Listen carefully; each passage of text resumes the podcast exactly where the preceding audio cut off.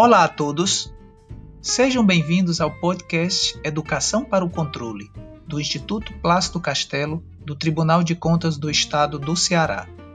Aqui você encontrará áudios relativos à atuação da Escola de Contas na área da educação corporativa e nas atividades direcionadas aos jurisdicionados do tribunal e à população em geral. Serão disponibilizados no podcast entrevistas, debates, áudios de eventos, audioaulas, depoimentos, dentre outros. Hoje, o tema do nosso podcast é a contribuição da competência em informação no aprendizado remoto, uso dos recursos eletrônicos e midiáticos. Vivemos a era da informação e do conhecimento, em um mundo extremamente dinâmico e complexo. Os indivíduos com habilidades informacionais dominam estratégias de busca e de uso da informação de forma mais eficaz e eficiente, bem como possuem postura mais crítica e reflexiva sobre a realidade. Diante da sobrecarga de informações, saber buscar, avaliar e usar informação para gerar conhecimento é fundamental para a tomada de decisão e a resolução de problemas. Para conversar com a gente sobre este instigante assunto, Estamos aqui com a professora doutora Priscila Sena, da Comissão Editorial da revista ACB, a professora doutora Gabriela Belmonte de Farias, da Universidade Federal do Ceará, e a especialista Maiara Cabral Cosmo, da Universidade Federal do Rio de Janeiro.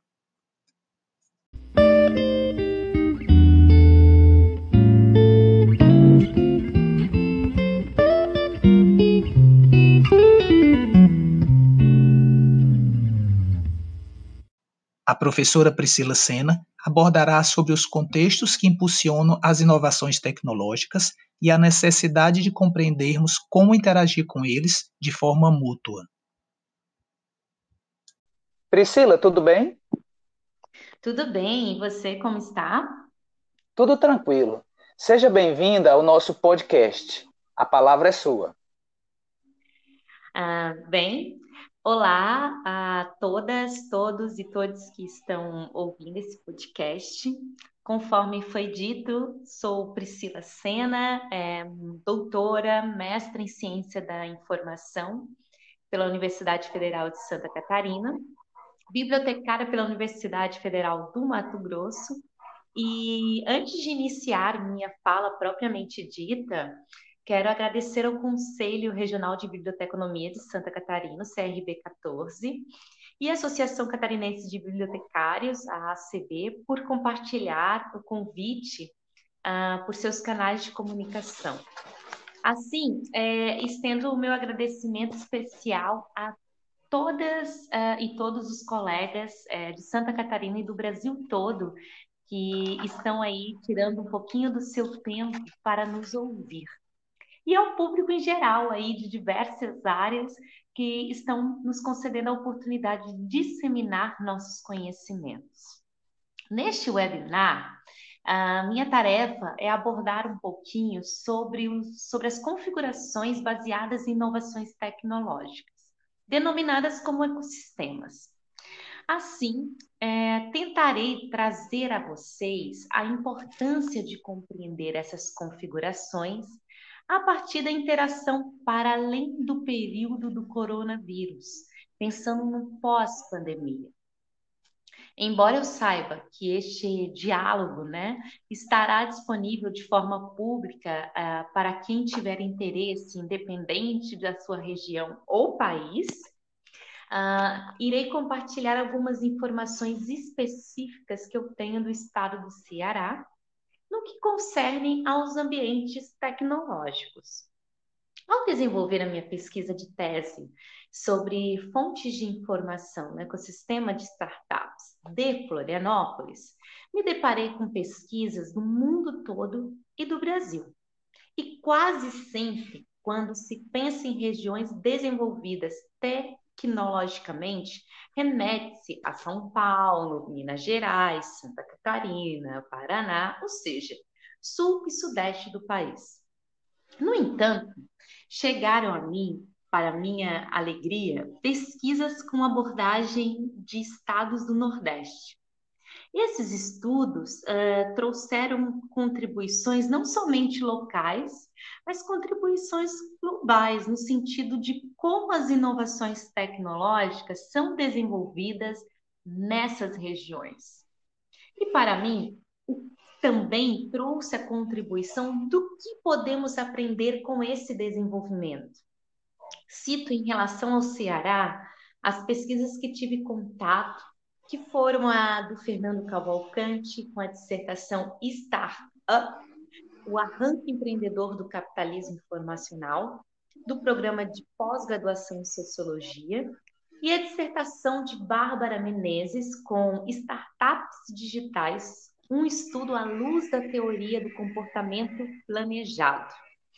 Ambos da Universidade Federal do Ceará. Ah, o ecossistema de inovação do Ceará é uma extensa lista de coworks. São mais de 70 listados apenas na capital e mais de 160 startups. Isso está exposto na internet, basta buscar que vocês vão encontrar esse dado. Mas também, para quem estiver ouvindo esse áudio, é, fiquem tranquilos que a gente vai é, tentar encontrar uma maneira de deixar essas referências disponíveis se elas já não estão disponíveis para vocês. Então, no momento agora, nem precisam anotar as referências, porque a gente vai deixar isso para vocês. Bem, em Fortaleza, capital do estado, a comunidade tecnológica é conhecida como Rapadura Valley, em homenagem ao doce tradicional. A partir dessa introdução, vamos então especificamente falar sobre esses ecossistemas, que, que nascem aí dessas estruturas naturais, que se observarmos uh, já recebemos inúmeras contribuições, principalmente no que concerne à interação mútua e autonomia, abordadas por Moore na década de 90, uma vez que fundamentam-se nas organizações de ecologia populacional, ainda lá da década de 60, abordadas por Hannan e Freeman. Provavelmente, é, vocês já devem ter ouvido falar da atribuição de ecossistema a negócios, empreendedorismo, inovação, startups e dados. Pois então, rapidamente trago aqui a diferenciação entre esses quatro tipos de ecossistemas, entre quatro tipos de ecossistemas que fomentam as inovações tecnológicas os quais eu trabalhei um pouquinho na, na minha tese, que está disponível no ResearchGate, se alguém tiver curiosidade de acessar. Vamos então aos ecossistemas de negócios. Esses, uh, a sua a aplicação do termo a negócio se deu na década de 90, como eu disse anteriormente, quando Moore definiu-a como uma comunidade econômica na qual organizações e indivíduos interdependentes. Conduziam organicamente atividades de negócios com objetivo compartilhado. Os ecossistemas de inovação uh, podem ser delimitados, segundo Stefan e outros autores, os que ele cita no estudo dele, como agentes e relações econômicas e não econômicas, incluindo tecnologias, instituições, interações sociológicas e cultura, quanto relacionado a fenômenos emergentes de uma inovação sustentável, no contexto né, do ecossistema de inovação e num ambiente de hélice quádrupla, do ponto de vista da gestão do conhecimento. Já o ecossistema de empreendedorismo apresenta-se definido como um conjunto de atores e fatores interdependentes coordenados de forma a possibilitar o empreendedorismo produtivo dentro de um território específico. E o ecossistema de startups é conceituado nos estudos científicos como um sistema que abrange empreendedores, fatores de suporte, finanças, demografia, mercado, educação, capital humano e tecnologia. e por isso apresenta algumas especificidades que a gente pode citar aqui, né, que em comum a esses quatro, há uma especificidade que, que é nítida, que é a geográfica. Né? Se a gente olhar cada região, ela tem uma política, ela, tem, ela é constituída de políticas que fomentam mais ou menos a inovação, o empreendedorismo, os negócios e as startups. Bom, na minha tese, eu faço a interrelação desses quatro ecossistemas, não negando que exista outros. Como eu disse anteriormente, né, a gente vai ver esse, esse, essa denominação atribuída, por exemplo, a ecossistema de dados. Mas o que eu quero que vocês que fixem para vocês hoje nessa fala é que é, essas, essas configurações elas não se excluem, elas se complementam. Por quê? Porque elas são interdependentes, ou seja, elas atuam sozinhas, mas elas também atuam é, em colaboração né? E a minha provocação agora é no sentido de refletirmos como nós, enquanto sociedade civil, órgãos públicos, universidades, podemos agir de forma mútua nessas configurações. Ao meu ver, acredito que primeiro entendendo as lógicas dessas organizações, no que se, no que se refere a entender como o Brasil se situa nessa realidade, por exemplo.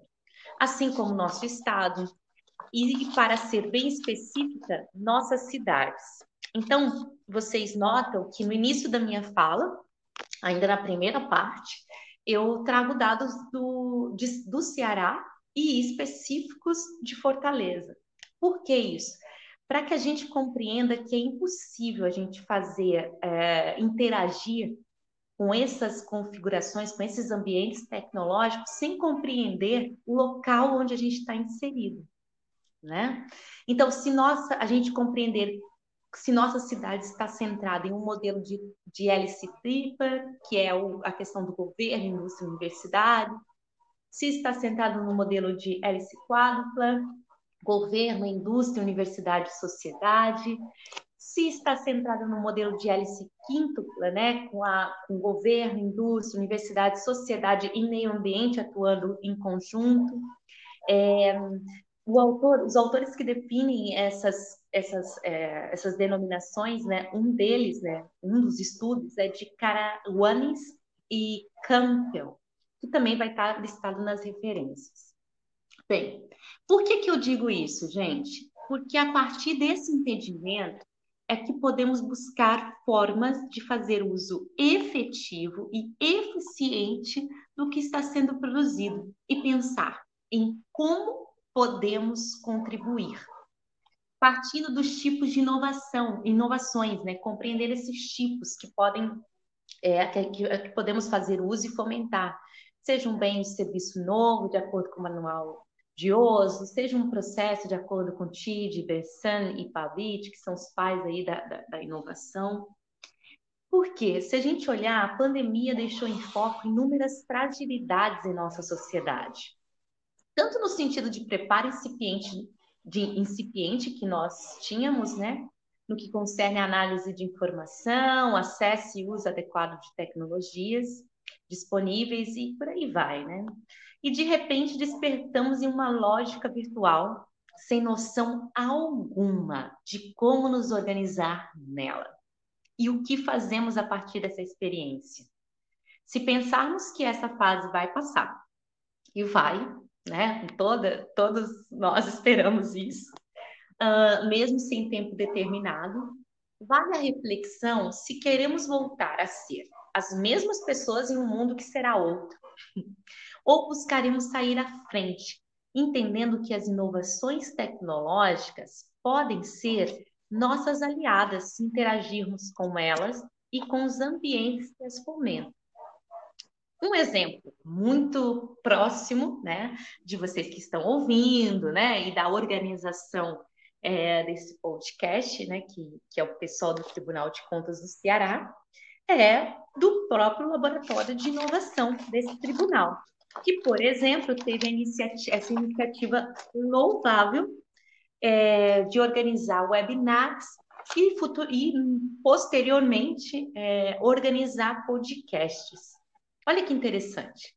É, é você antever né, que, que pós-pandemia esses assuntos serão ainda pertinentes e agir né, e ter ideias para criar né, e não simplesmente se adaptar. Porque o que a gente viu é, nesse contexto todo foi uma correria para, para uma adaptação forçada. Mas a partir dessa adaptação forçada, como nós podemos criar fazendo usos das inovações tecnológicas? É, somado a isso, é possível trazer outras ações, como a realização de hackathons, que são maratonas aí de programação, que movimentam toda uma área de tecnologia, tanto de uma empresa, né, e, e, e outros órgãos, que podem durar dias ou, e totalmente focadas no desenvolvimento de soluções que possam impactar a organização tanto interna quanto externamente. É, uma outra ação que pode ser fomentada é um evento desse tipo, dos hackathons, para ajudar bibliotecas, arquivos e museus locais se, para que se modernizem né, em relação às tecnologias que utilizam. Incluso é, no fomento de sistemas que promovam e auxiliem no monitoramento da quantidade de registros culturais digitalizados número de livros, títulos eletrônicos, por exemplo, das bibliotecas públicas e porcentagem aí da população que é usuária desses espaços, que incluso trata-se de um requisito da ISO 37122 de 2019 que estabelece indicadores internacionais para o planejamento de cidades inteligentes. E o que eu falo para vocês não está muito distante da realidade são, são ações que já são realizadas em outros países. É, sobre essa questão do hackathon, foi algo que, que, eu vi ocorrer é, no Arquivo Nacional da França, por exemplo. Tá, nossa realidade brasileira é outra. Mas será que a gente não pode fazer algo parecido ou próximo a isso?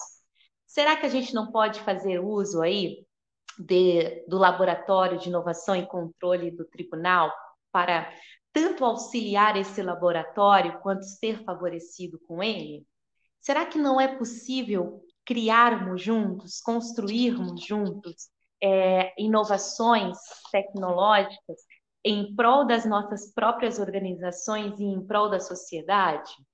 Será que não é possível é, pensarmos num pós-pandemia sendo pessoas já com, com pessoas novas, né? pessoas que, que, que, incorporaram, mas não somente incorporaram, mas que, que compreenderam que suas ações terão que ser outras, né? para que a gente não seja simplesmente é, produto do meio, né? mas que a gente influencie esse meio. Porque se a gente entende assim, só vamos trabalhar home office porque tem um vírus lá fora de casa. Será que é isso mesmo? Será que depois que passar tudo isso, muitas vezes não vai ser melhor estar em casa, trabalhar em casa, ou algumas ter um sistema híbrido?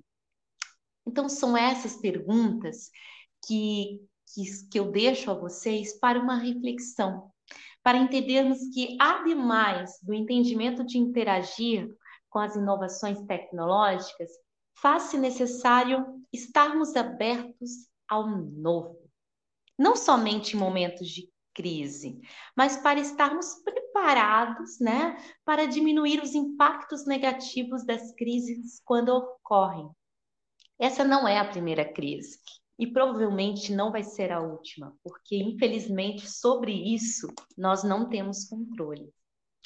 Então, com desenvolvendo habilidades que nos permitam ser, sermos mais competentes e autônomos criticamente em relação à informação e tecnologia, talvez seja aí o caminho para a gente diminuir os impactos negativos e potencializar uh, consequências positivas, né, impactos, não vou dizer consequências, mas vou dizer ações positivas em que, sim, sejamos nós os protagonistas e não simplesmente aqueles que usam por, num, caráter emergencial ou urgente, mas que sejamos protagonistas de ações, de, de inovações tecnológicas que beneficiem tanto a, a nós individualmente, quanto as nossas organizações, quanto as nossas empresas, quanto os nossos escritórios, famílias, amigos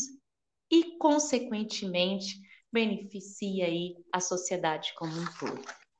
Essa é a fala que eu deixo para vocês e que introduz aí é, esse conjunto de falas com as minhas colegas e que eu espero que possa trazer alguma compreensão.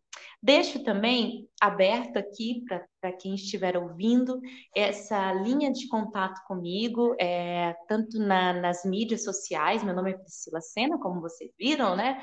É, vai meu e-mail priscilacena.pesquisa@gmail.com e, e eu tenho o maior prazer de, de interagir e dialogar sobre esses assuntos.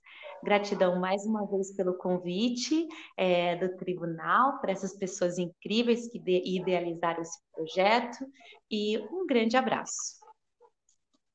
Excelente sua contribuição, professora. É, e muito obrigado por compartilhar com a gente informações tão valorosas, certamente muito relevantes para nossos ouvintes. É, fica aqui nosso agradecimento final e até a próxima.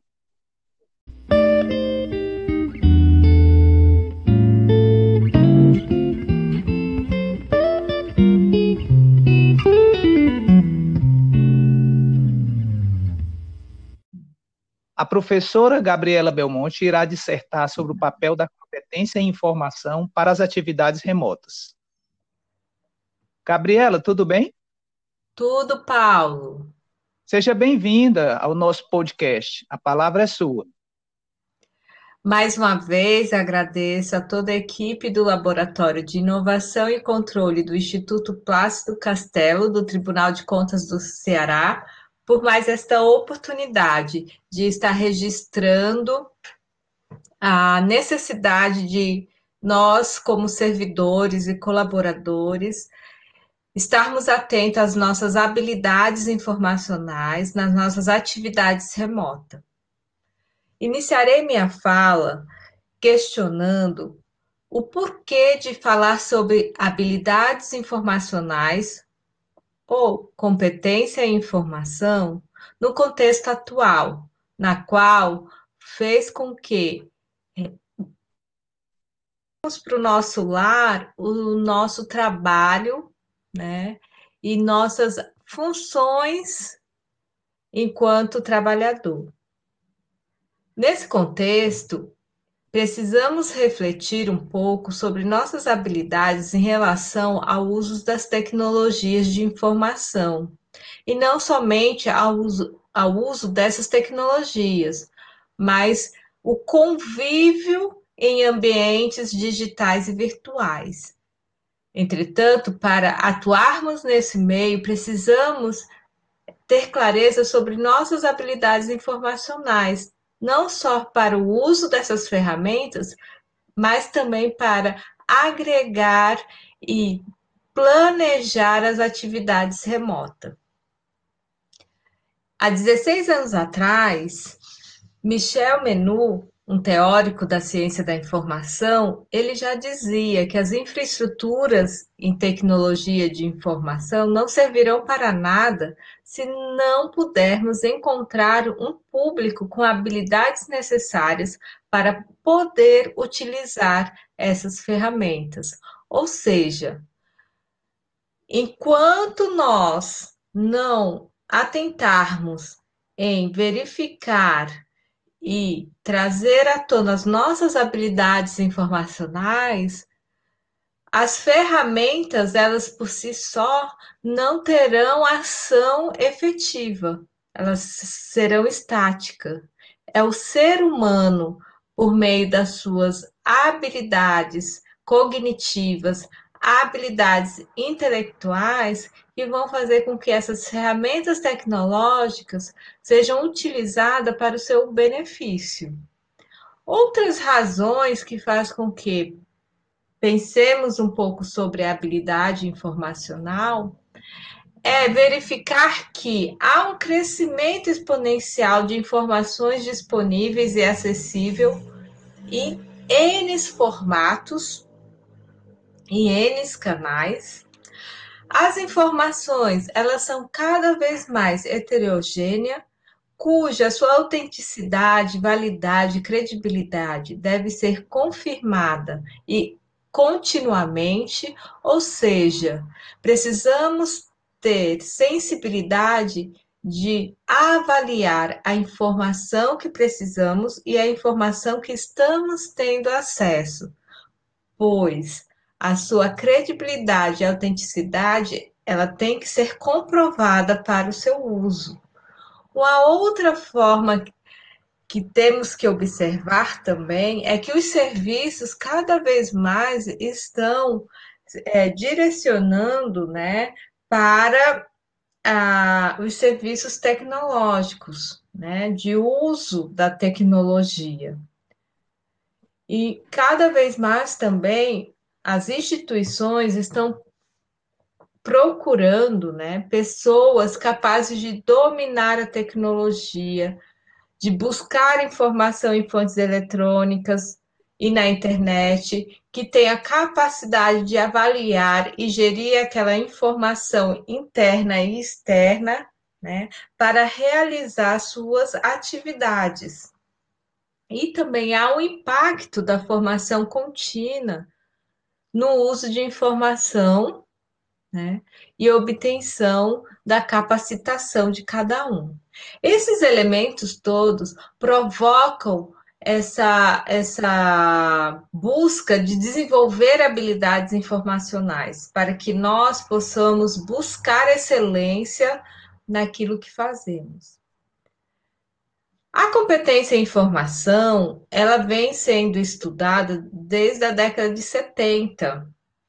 E ela teve sua introdução na literatura por meio de um relatório técnico-administrativo de um bibliotecário Paul, na qual ele foi convidado pelo governo americano de estar fazendo uma, um diagnóstico, né, uma, uma consultoria na, nos setores governamentais, pois eles queriam entender qual era, qual era a relação de prioridade que os servidores davam a um ambiente de trabalho.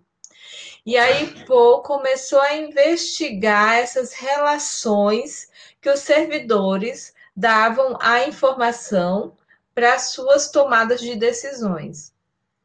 E aí, nesse relatório que ele desenvolve para entregar ao governo americano, esse termo competência informação, em inglês information literacy, ele começa a ser usado para associar as relações que o indivíduo tinha em relação à informação, de que forma ele utilizava aquela informação para, para suas tomadas de decisões. E aí, com base nesse relatório, o conceito trouxe o, o, o, um significado, no qual é a competência em informação é um conjunto de habilidades integradas, englobando uma abordagem reflexiva, um entendimento de como a informação é produzida e o seu uso, de forma a criar novos conhecimentos às suas comunidades. Sendo assim, precisamos verificar de que maneira essa habilidade nos torna mais crítico em relação ao nosso fazer, a nossa efetivação da informação que precisamos para solucionar uma situação. Precisamos compartilhar isso aos nossos pares, aos nossos colegas, para certificar de que aquela informação ela é válida aquilo que eu estou desejando solucionar. Precisamos também entender que a competência informacional está relacionada aos modos ou procedimentos da prática de informação, que tanto tem a ver com a disponibilidade de habilidades e conhecimento instrumentais, como as percepções normativas e valorativas que são pré-configuradas pelo contexto social em que o ambiente organizacional atua e do qual ele faz parte. Ou seja, precisamos compreender que a informação que precisamos e que queremos, ela faz parte de um contexto, ela não está solta. Então, eu preciso entender esse contexto primeiro, para que para que futuramente né, eu possa estar tá utilizando essa, essa informação de forma eficaz e eficiente e criativa. Né? E a ALA, ela apresenta nove diretrizes para competência em informação e divide em três categorias. E agora eu vou falar um pouquinho dessas categorias, na qual acho de extrema importância entendermos para que, na nossa prática, possamos ver claramente essas categorias. Elas são divididas em competência em informação que é a própria é, habilidades que eu possuo em identificar a informação que eu desejo, em acessar de forma eficiente e eficaz, em avaliar criticamente essa informação e usá-la de forma precisa e criativa. Então, se eu tenho esse conjunto de habilidades, eu posso entender que eu sou competente em informação. Entretanto, não basta ter somente essas habilidades de identificar a informação, de acessar, de avaliar, de usar. Eu preciso também aprender de que forma essas informações podem estar contribuindo nas minhas atividades. Como? Estando aberto a uma aprendizagem independente que a cada dia, em uma situação que você está lá resolvendo, você vai aprender novas é, habilidades e aprender a aplicar aquela informação para solucionar aquele contexto.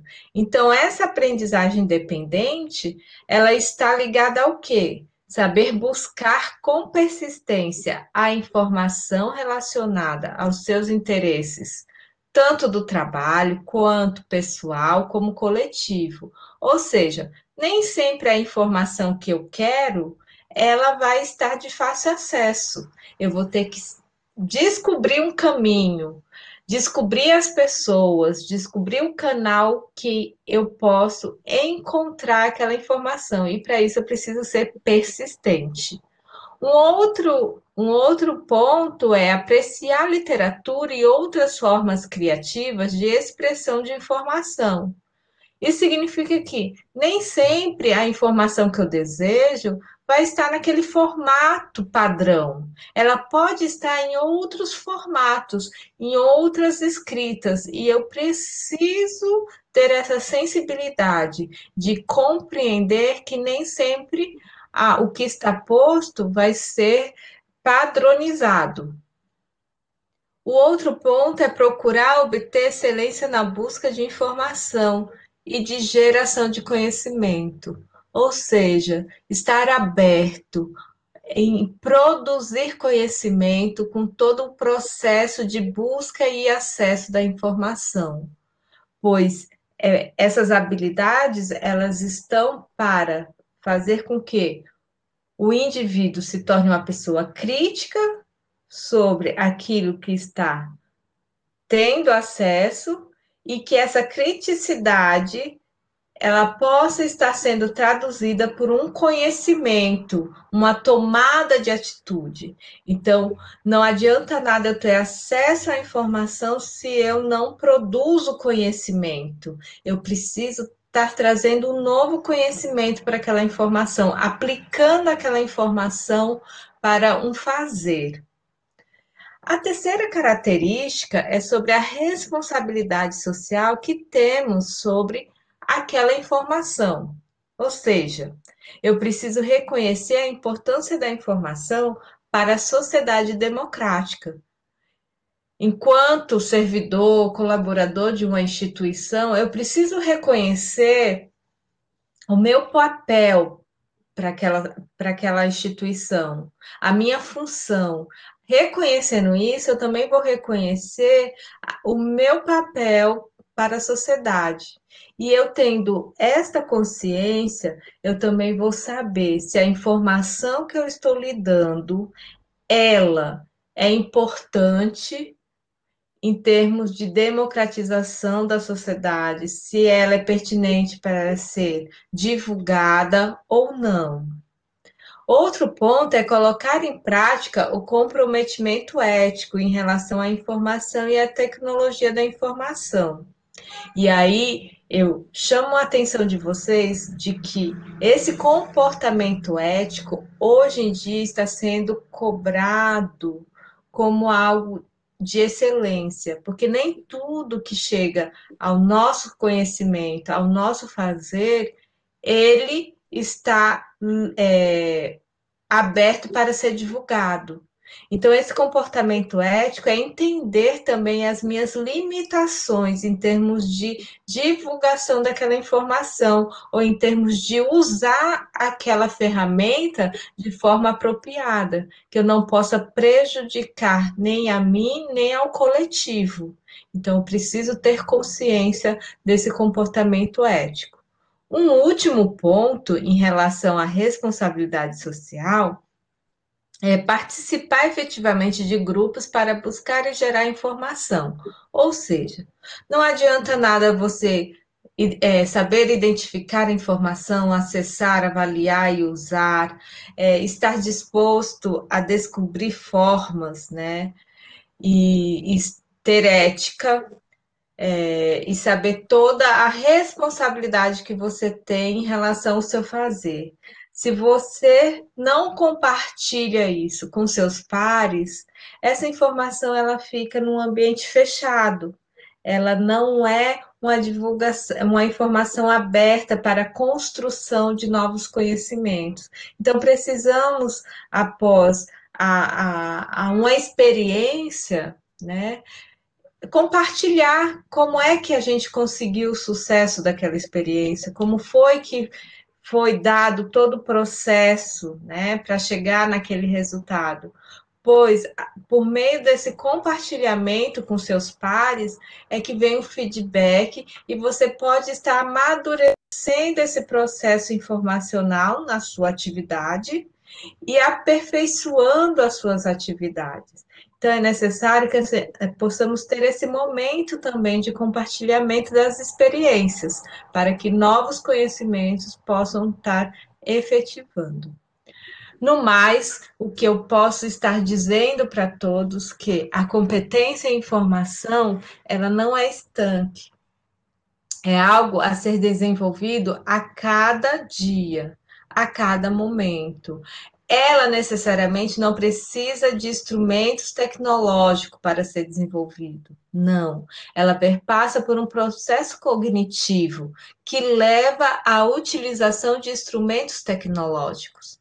Então, a competência a informação nada mais é de um processo na qual o ser humano, o indivíduo, reconhece suas necessidades informacionais, mapeia o que é necessário para solucionar essas necessidades informacionais, utiliza as ferramentas tecnológicas como ferramenta de acesso e uso e compartilhamento dessa informação de forma ética, né, e de forma é, social, no sentido de compartilhar para a sociedade a informação necessária, e que vê a, o cotidiano como um cenário na qual traz informação de várias formas e ele está atento de avaliar para utilizar aquela informação de forma adequada.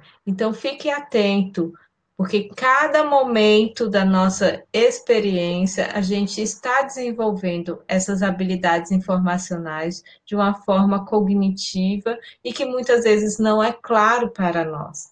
mas que somos seres individuais capazes de gerir informação e produzir informação com qualidade, com ética e responsabilidade. Então, mais uma vez, agradeço a oportunidade de estar falando sobre este assunto a esta comunidade. Ótima fala, professora. Você abordou um assunto muito importante e contemporâneo. Foi muito bom escutá-la. Muito obrigado pela sua participação e até mais. Eu que agradeço, Paulo. Fico disponível a qualquer momento. Obrigada.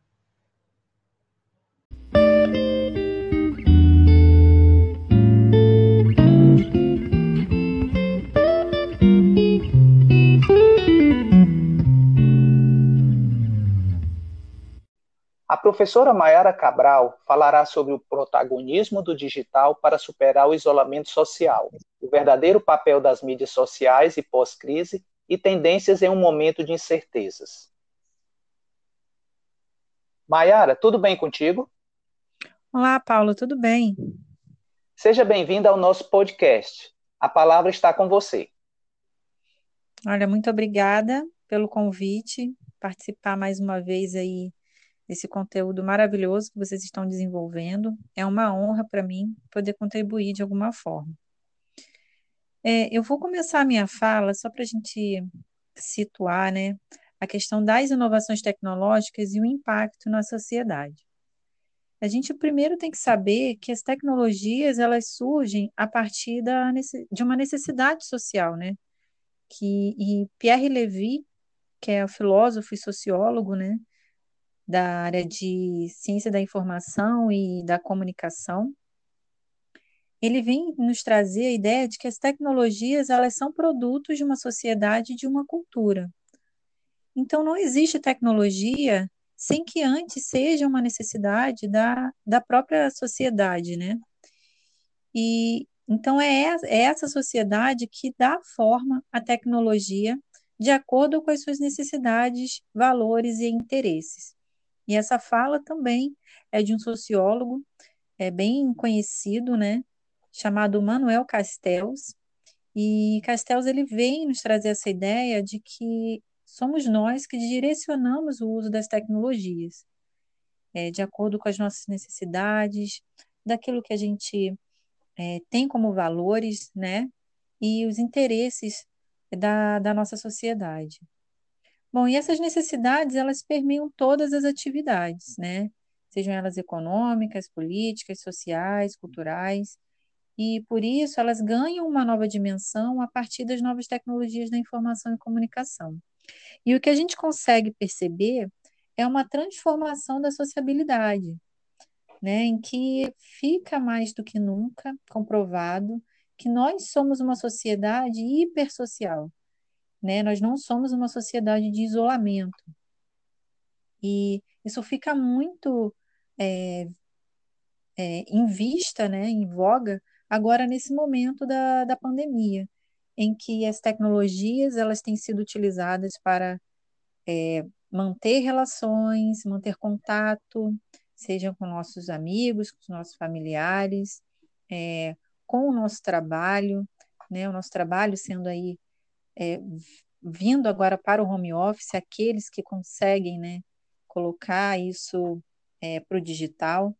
Então, assim, nós temos que pensar que o uso das tecnologias, elas têm sido, têm sido ele tem sido feito para que essas nossas necessidades elas continuem sendo supridas apesar da presença física, tá? E isso vem trazer um novo questionamento, né, que é levantado por Castells e também por Zygmunt Bauman, que é a questão da exclusão social, agora atrelado à ideia do uso e do acesso a essas tecnologias. Então, é, eu trouxe isso para ilustrar o quanto é importante nós pensarmos na questão do uso né, das novas tecnologias e como isso impacta de, na sociedade de forma profunda e de forma a transformar mesmo as nossas ações, as nossas atividades, né? E aí, já passando para a parte do protagonismo do digital, para superar essa, essa, esse cenário de isolamento social, né? Eu vim trazer uma pesquisa declarada do Google em que traz alguns apontamentos aí bem interessantes para nossa reflexão. Né? Houve um aumento de 40% no uso do YouTube, tá? em que as pessoas estão utilizando mais de três horas por dia, e os assuntos mais buscados, eles estão é, focados na área de saúde mental, notícias referentes à crise, e também né, de ganho de novas habilidades para a questão da rotina, de como se portar nessa nova realidade aí que se, que se mostrou presente para a gente a partir desse isolamento. É, essa pesquisa aponta também é, que há uma busca maior, né, uma valorização das fontes oficiais e científicas de informação. Né, isso é, vem muito do reflexo da campanha né, do combate à desinformação, né, com foco aí nas fake news. E existe alguns canais que a gente pode citar, como os canais do Ministério da Saúde, da própria OMS, que é o órgão de maior autoridade em saúde no mundo, e também um caso bem específico que é do pesquisador, né, Átila Yamarino, que ele tem sido considerado uma fonte confiável de informação, onde ele apresenta pesquisas, dados científicos para a população, né? E ele conta aí com mais de um milhão de seguidores inscritos nas suas redes sociais. Né? Houve também um aumento significativo das lives educativas e de eventos online para fins educativos e informativos. E isso é um dado bem importante porque é, sinaliza que nós estamos buscando mais conhecimento, né, é, para saber como nós vamos nos portar aí diante desse novo cenário. Bom, e eu gostaria de citar também dois casos que eu acho que ilustram bem essa, essa questão do uso das mídias sociais, né, e do digital para poder superar a questão do isolamento, que é o uso do WhatsApp, que vem crescendo aí cada vez mais, né? E um caso bem curioso é da OMS, que criou um canal com informativos em mais de sete línguas, né, e tem sido bastante procurado, bastante utilizado. E nesse canal a OMS procura orientar e informar, né, com conteúdos sobre prevenção e combate à Covid-19. E também tem é, dois comerciais, né, que são bem parecidos, na verdade, um da, da TIM e o outro é da Natura, que eles, onde eles estão promovendo um coral digital, em que cada um na sua casa participa desse coral, né, para poder ilustrar a ideia de que juntos nós estamos, é, apesar dessa distância física, né? Então, é a ideia de conexão através do digital, em que as nossas atividades devem permanecer, que os nossos contatos devem permanecer, para que a gente possa superar essa fase de isolamento. Bom, e aí a gente já entrando na parte das mídias sociais, né? Qual seria o verdadeiro papel das mídias sociais diante desse cenário? A gente tem que ter em mente que o principal foco da, das mídias sociais é o relacionamento, né? Criar vínculos, fortalecer comunidades, né, os grupos, compartilhar momentos, insights, dialogar. Então, é, e é curioso porque eu lembro de, um, de uma citação né, do Zygmunt Bauman, no livro dele Amor Líquido, em que ele questiona né, o valor da presença física, né, que foi posto em xeque com o surgimento e a proliferação das interações digitais. E hoje a gente pode perceber que nada substitui a presença física. A questão do protagonismo do digital, ele não se refere a uma substituição, né? Mas é, os recursos tecnológicos eles nos permitem que, né, manter relações e comunicações, seja no âmbito social, seja no âmbito empresarial, institucional, enfim, é, permite que essas relações e essas comunicações permaneçam, né, assim como seus processos e a interação com o público, né, com a sociedade. E aí a gente pode perceber que existe um movimento aí já dos pequenos negócios que estão tentando é, tomar fôlego a partir do digital, já que não podem abrir as suas portas, né? Eu tenho o caso de uma amiga que ela é lojista e ela tem procurado fazer bastante é, venda através de, dos canais digitais da sua loja e também é, a minha própria atuação profissional, né? Que eu sou servidora pública na UFRJ e a, as nossas atividades a grande parte das nossas, das nossas atividades elas permaneceram porque a gente tem os nossos canais digitais, atendimento através dos e-mails, temos o sistema, né, que a gente trabalha com o sistema SEI. Então, é, boa parte dessas atividades elas foram foram permitidas continuar através dessas tecnologias digitais, né? E das mídias digitais também, já que o nosso contato e o nosso relacionamento permanece a partir dessas mídias.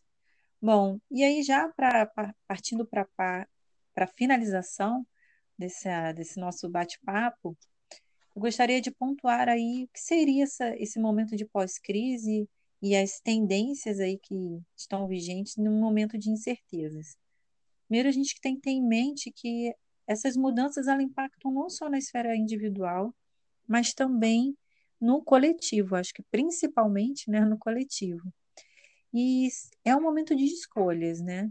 A gente tem duas escolhas aí, ou a gente muda, ou a gente tenta se adaptar a essa nova realidade, ou a gente vai ser engolido aí por tentar preservar o status quo.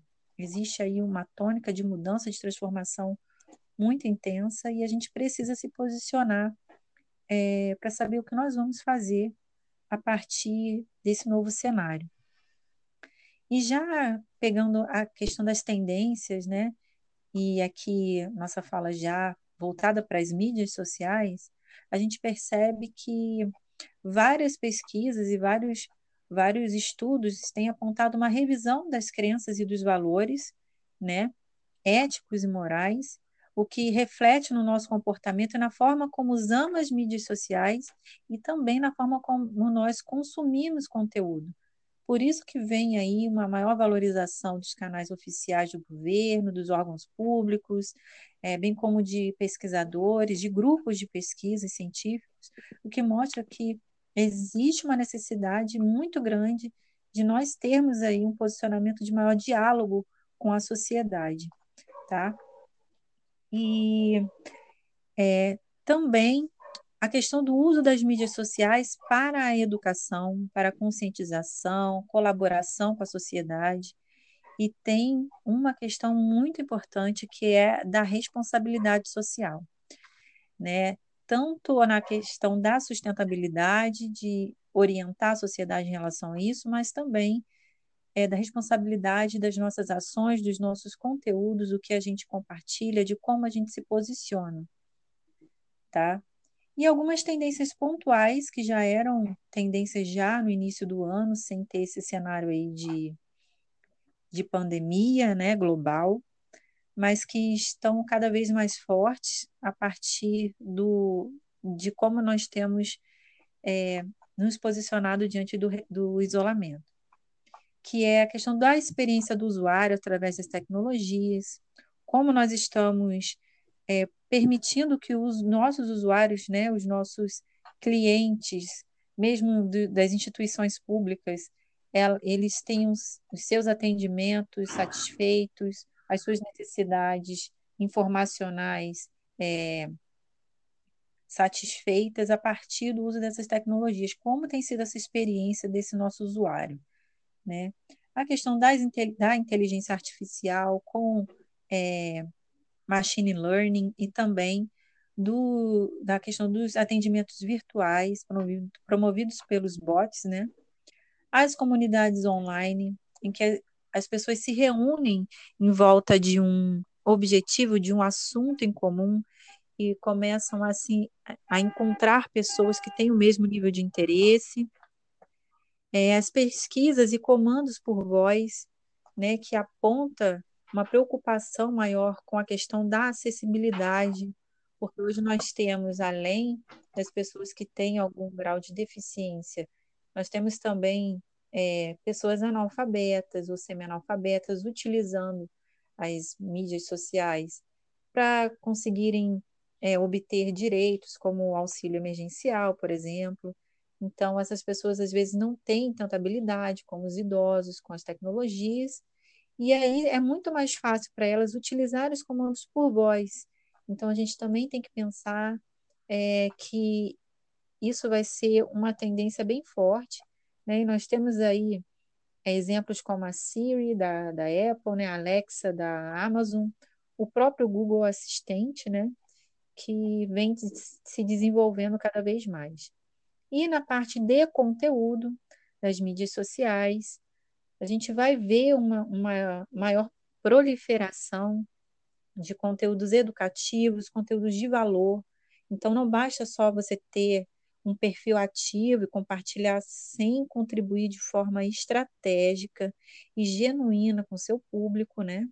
Então, nós temos aí vários formatos que vão ser é, mais utilizados, como os, os, podcasts, né? Como que a gente está fazendo aqui hoje, os vídeos, os webinars, as lives, e também aí para finalizar é, uma comunicação mais humanizada das empresas, das marcas, das instituições com a sociedade.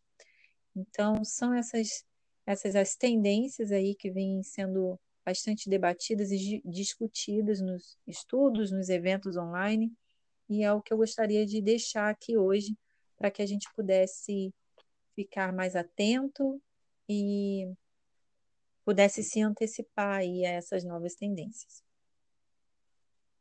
Muito obrigado por suas palavras, professora. Muito atual o tema abordado e de interesse de todos nós.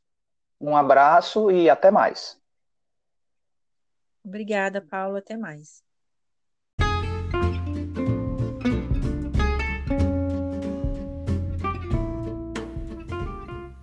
Nosso podcast chegou ao fim. Muito obrigado pela participação de todos.